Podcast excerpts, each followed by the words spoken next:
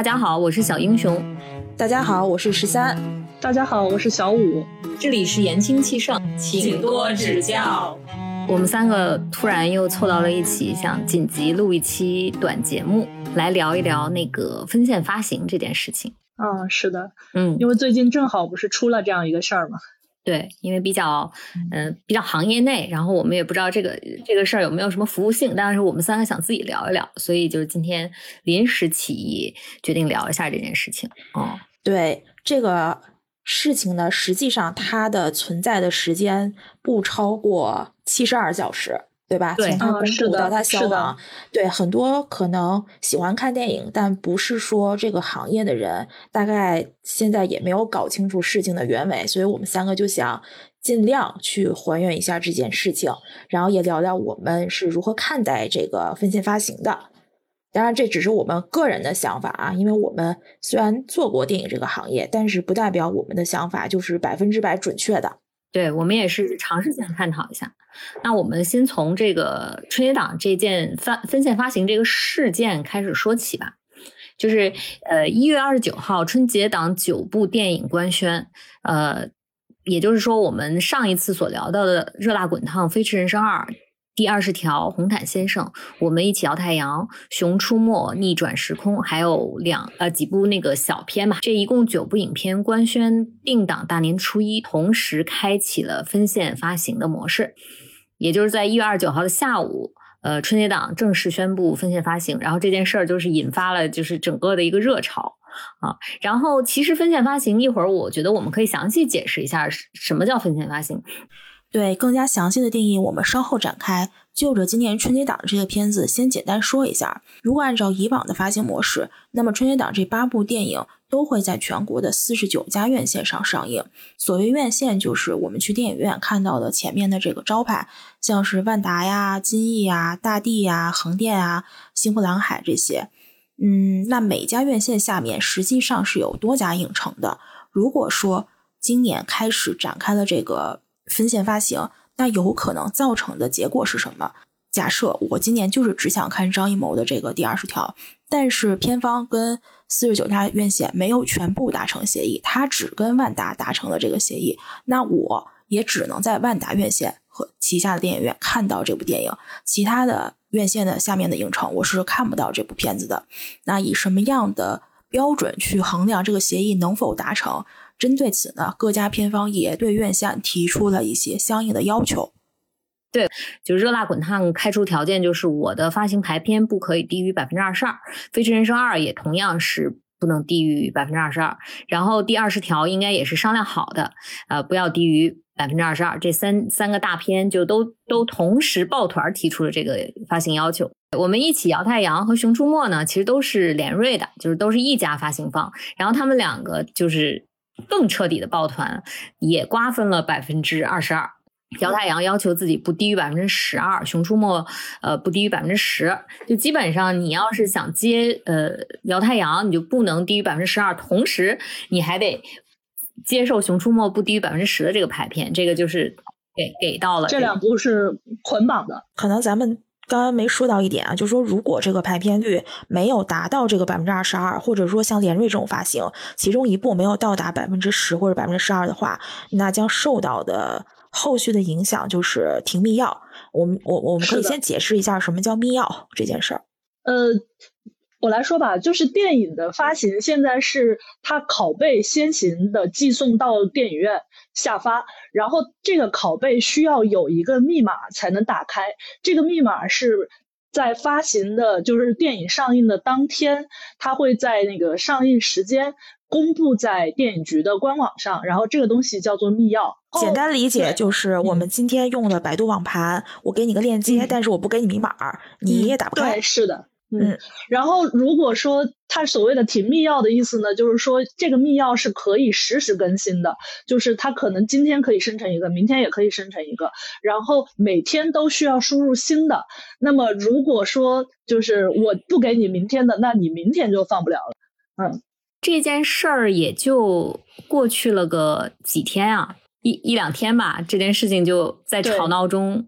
就结束了，在吵闹中被电影局临时加急要求召开会议，然后开了一个会之后，后来就取消了。啊，这个中间其实宁浩的红毯先生抗争了一下，他说我不参我不参与分钱发行，因为所有参与的人其实是反向锁定了自己的排片，然后宁浩意思我不那个就是我我随意你们你们怎么怎么着，然后 那那宁浩也只有百分之十二的空间可以扑腾啊，对，是的，他已经来不及分了，对对对，所以他们发了一张海报，上面写着呃。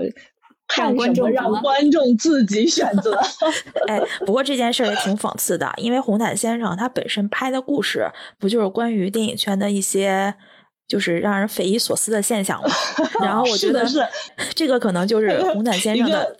前传啊，对一个嘲讽电影的电影，然后在现实之中就也也发生了同样的情况，就是完成了这一行为艺术。对，所以他可以再拍一部《红毯先生》了，他这就这个事儿就可以拍一个了。嗯，对，就可以拍续集。行。那个我们说的挺热闹的，但是呢，我觉得还是先跟听众解释一下分线发行吧，因为我觉得分线发行现在在行业里简直是一个就是特别热闹的词，可能普通的老百姓他们并不是说特别关心，但是实际上这件事儿如果实施的话，对于就是观众来讲还是有一定的影响的。分线发行呢，是指一部影片我可以不再走这种全国统一放映，而是片方自己去选择。给自己提供条件更好的影院或者是院线。首先，第一个，原来呃全国院线发行它的这个分账比例是一个固定的比例，是四十三五十七这么一个比例，片方是四十三，然后剩下的五十七是影管院线去分配。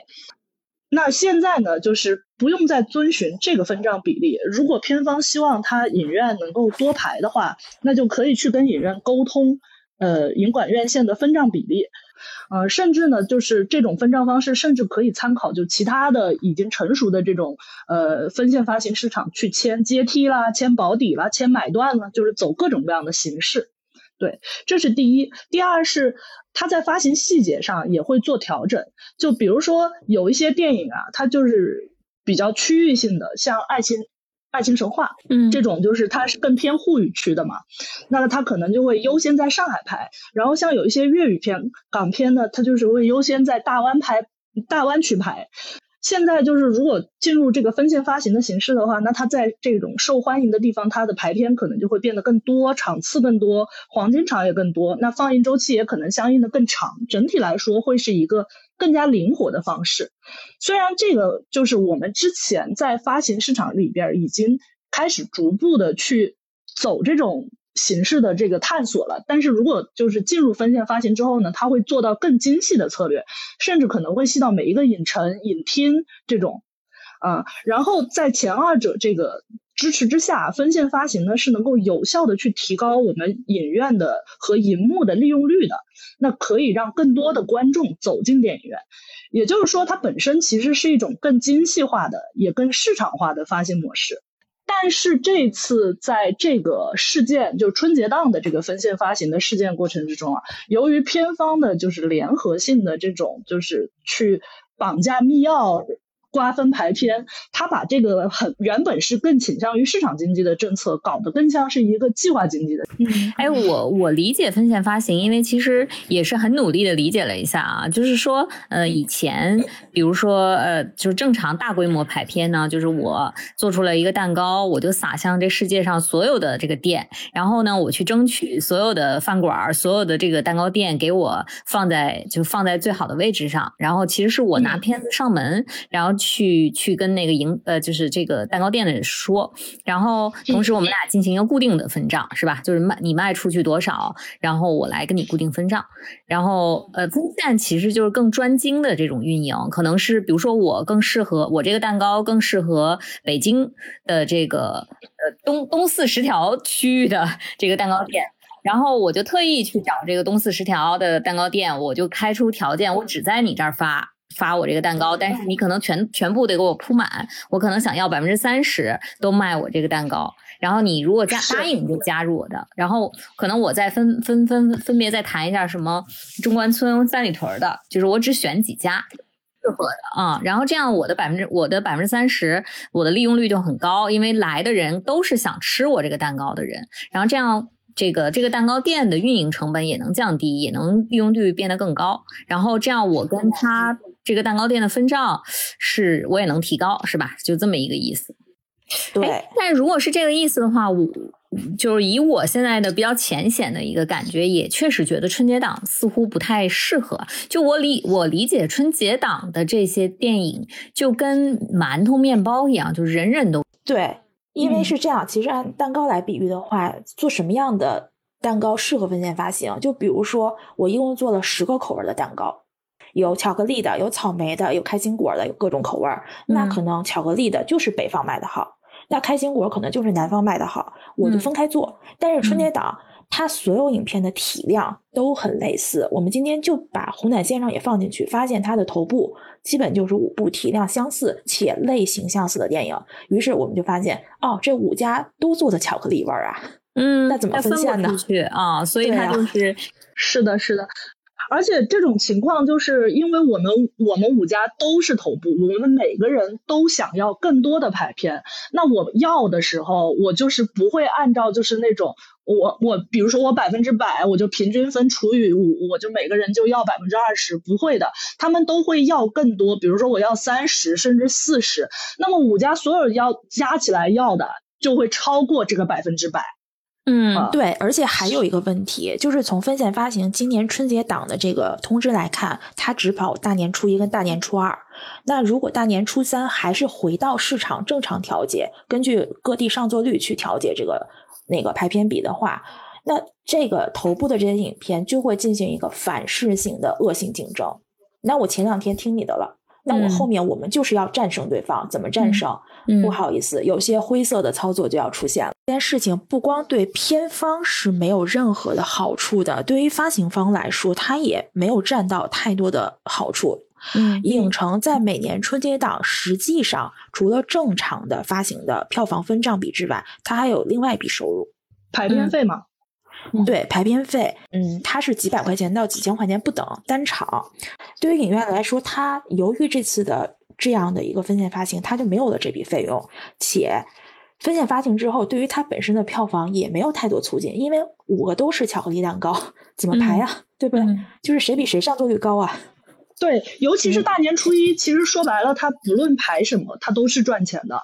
影影院就是。特别吃这种大档期嘛，他就只有靠这种大档期，他来回本。就无论说咱们说是排片费这种灰色的收入，还是说票房，因为春节档始终是一个最大的档期，那么有有就是大家会花最多的钱来抢排片，同时也会有最大的客流量。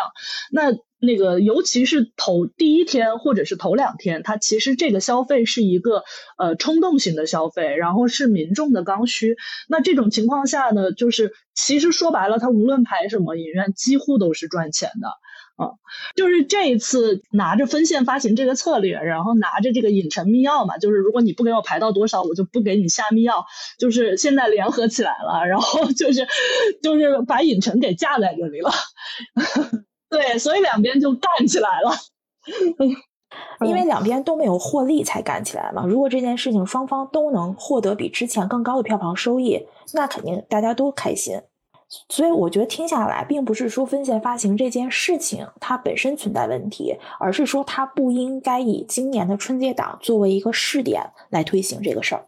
是春节档对吧？体量太大了，然后感觉就是也并没有就是。怎么说呢？因为都是头部喜剧嘛，然后等于他的那个观众人群也没有什么所谓的细分，呃，然后需对，然后需求又很大，所以它确实不是一个特别合适的试点。可能如果放在就是稍微小一点的档期，可能能看出来一些更好的效果。那如如我在想，什么样的片子的配比更适合做分线发行？因为片子我们基本上就是每周五上新嘛。那如果以这样的日常档期来说，是不是说一强带 N 弱这样的配比会更适合分线？就是这几部相对来说比较弱的片子，它有了更多的生存空间。我觉得是差异化吧，就是如果这一个档期里边它上的片子可能既有什么爱情，然后又有喜剧，然后可能又有什么港片之类的，那么它可能能够做一些差异化，然后这些差异化才是能够更大的去放大，就是各个类型上的优势吧。嗯，对，我觉得分线发行可能本质上他想鼓励的就是内容细分和内容的，就是多种多样。就是就比如说我们在做这种内容策划的时候，现在越来越陷入一个。呃，重复了，就大家就只做喜剧片，然后只找那几个人，然后只只做一种模板的故事。原因是什么呢？是我们都会把片子扔进一个大的海量市场上去竞争。就像说，呃，就是大部分人可能都都是喜欢吃馒头的，或者说不是喜欢，而是说大部分人都能吃下去馒头。那我们宁可全都做馒头。然后，万一这段时，就万一能在馒馒头的受众里赢得一一杯羹，不就行了吗？但是，我觉得分分线发行的意义是，他还是希望创作者像匠人一样的努力去做一些其他的东西，其让让大家的口味有所拓展，能服务到更多的人。那我说实话啊，我说实话，就是这个就是先有鸡还是先有蛋的问题，就是分线做不起来，那大家也依依然还是不敢做。比如说你现在说那个，呃。嗯，比如说某某五线市场缺那种极端大动作片，哦，就是那种缺七十七八十年代那种港片，这个调研谁来做呢？这个影院能不能反向向制片方提供呢？那那我在想这件事情的话，他反向去问，为什么之前没有人去做这样的反馈呢？这个反馈应该由终端。去向上游去反馈，还是上游应该主动下终端去了解呢？就是双方其实都都在等，双方都在等，是因为因因为在终端端，他没有义务去要求我要什么样的电影，在影院很多工作人员他们不负责创作，嗯，他们也不会考虑创作这件事儿。嗯嗯，就是谁先迈这个第一步的事儿嘛。嗯嗯，而且其实我觉得可能需要想到的就是有很多影院的工作人员，他未必是那种。就是很爱电影，或者是他在这方面就很有理解或很有教育。他可能尤其是像那种三四线城市往下，有的人可能就是来上个班儿，所以他可能想不到就是这些事儿，就是更别说就是他向上反馈了。我觉得向上反馈可能是需要有一个就是大的引导，就是这么说吧，我我个人觉得这个责任应该交给我们现有最大的两个发行平台。应该由他们来来领领头牵头来做这。你是说中影跟华夏吗？那不是不是不是，我是说的是电商平台。猫眼睛，对，太吓人了。小英雄和小五都说到说这个事情分线本来是好事儿嘛，因为我也查到了，其实分线它最开始的目的也是说希望去打破现在大片，就是像那种超级大片它的虹吸效应。嗯，第二是希望去打破一些超级大院线它的虹吸效应，因为很多小片它是没有任何发行空间的，它甚至连首日起片排片率都不足百分之三，这是多么可怕的一个排片率！而一些小影院，他们除了春节档能够红，就是吸收到一些返乡的观众以外，春节档之后他们也没有观众缘。你知道当时在疫情的时候，有一些影院，他们的经理说，他们非常非常厌恨当时的这个疫情，因为春节档占据了他们全部票房的百分之五十。嗯，比如说越下沉的影院越依赖春节档，春节档之后观众不会进来了。哦，那为什么不进来？因为第一是观众没有观影习惯，第二是。可能春节档之后是没有大档期的，他们是没有任何的动力再进到电影院的。那是不是说会有一些更适合他们的影片能够拍出来，让他们重新回到电影院？嗯，对。其实我觉得那个刚才你说的那两个终端，一个就是猫眼跟淘票票，他们其实都有自己的调研平台，就是调研的团队嘛。我我是觉得。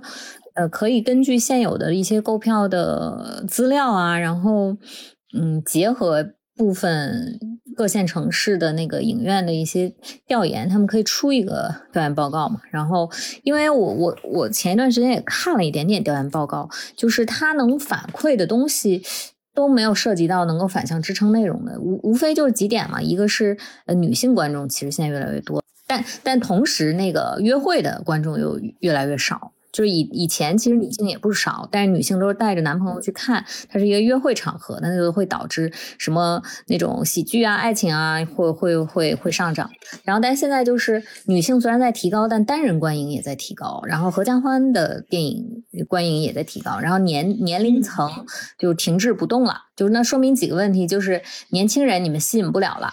然后，那个女女性观众的观影需求增加，不光为了社呃社交跟约会了。第三个就是呃一人和三人看电影的人数增加了，那可能合家欢电影或者就更有个性的电影是不是要增加？它它可能反向会折射一些这种问题，但它反向折射了，大家还是不敢做，就宁可做合集。就是这这这三件事的合集，也不敢做单独的。比如说，我为年轻人单独做一部电影，这个就市场上没人相信你的这个内容策划。嗯，请为老年人单独做些电影吧。老年人，哎，其实是，其实六六十多七六十多岁的人，他们挺想去电影院看电影。他们退休之后又有钱又有时间，对吧？是，嗯，而且。嗯，而且有一些就是，因为我们像现在去调研，就是最大众的这个观众盘子，就基本上都是说是那种二十五岁上下的这种嘛，或者是二十二十到二十八到二十五，就是这个区间。但实际上你说就是其他年龄层他是不愿意来看电影吗？其实也未必，他就是找不着他自己想看的东西，比如说就是。四十岁男性，我之前好像看到过有一部片子，他就是在四十岁男性那个地方，就是就是突然那个观众人群就上去了。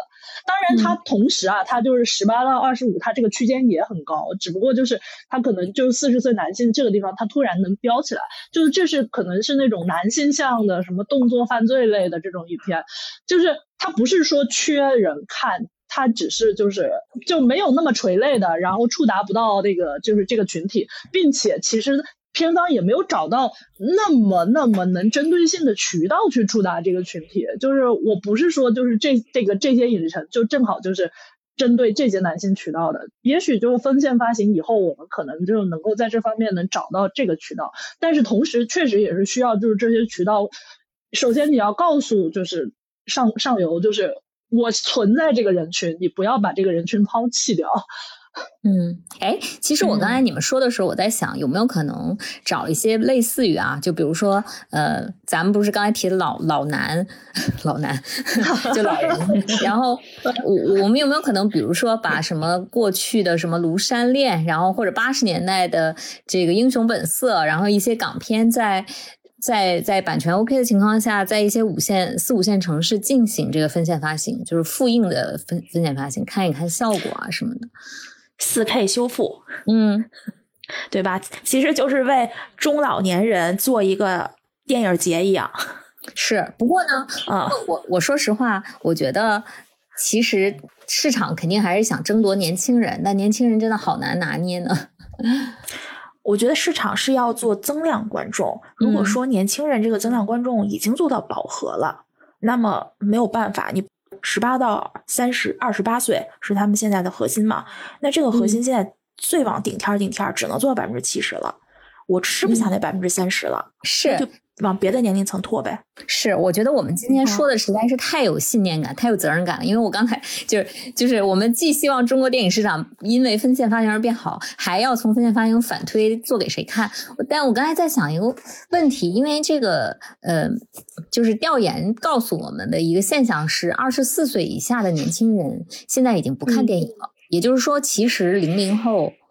呃，对于他们来讲，电影就不是一个主动性需要消费的东西了。可能是因为他们不看院线电影，那下载片看的也挺多的呀，对吧？嗯，是。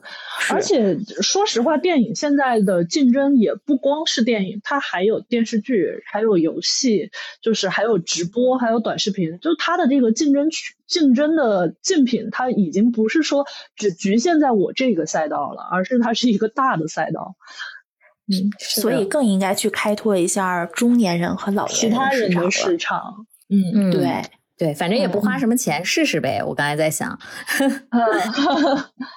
就找一些老片的那个复印，然后版权，然后在没有根本就没有什么片子可排的电电影院排一排，看看看看这个增量收入能有多少。如果很多的话，大家有这个需求的话，那就做新的呗。年轻人其实也想看老片，对吧？就像咱们今天聊的那个赵丽蓉的《过年》，我今天就很想看。是，嗯嗯，是的，是的。那我觉得复印它是一个过渡期的方法，它不是说长期分线就要靠复印，那还是没有解决本质问题嘛？就是需要类型多样化，需要大家更多去选择。只是说可能复印会作为一个样本，提供一些数据。嗯，是。哎，然后另说到另一个方向，就是说，呃，也有人说分线发行是文艺片的一个出路，就是。嗯，但是我我我其实有点不这么觉得，因为文艺片吧，它可能第它的那个它的方向非常明确，它就是一线城市，一线城市的文艺院线，所以在没有分线发行的时候就已经有文艺院线了。其实我我不太知道这个分线发行对对于文艺片在文艺院线之外还能有什么增量。艺术院线算是分线发行的一个部分吧，它算是就是一个比较早的试点，就。这种意思，嗯，然后呃，我觉得呀，就是现在如果说你艺术有一些艺术片，其实它做的够好的话，呃，它确实不一定需要局限在艺术院线嘛。就比如说之前去那个引入尘烟，它不是就成功了嘛，是吧？嗯，对。然后还有包括河边的错误，其实卖的也不差，就是文艺片也还是存在一些市场的。嗯，我们今天看到的文艺片都是相对比较成熟的文艺片，但实际上我们看到海外市场有很多这种学生作品，它也会搞这种小规模上映。我会去找一个艺术院线，可能只上个一百多场、二百多场，就是给更多的新人的电影人机会去展现，因为他们的作品除了在院校放映之外，很难面向市场去放映。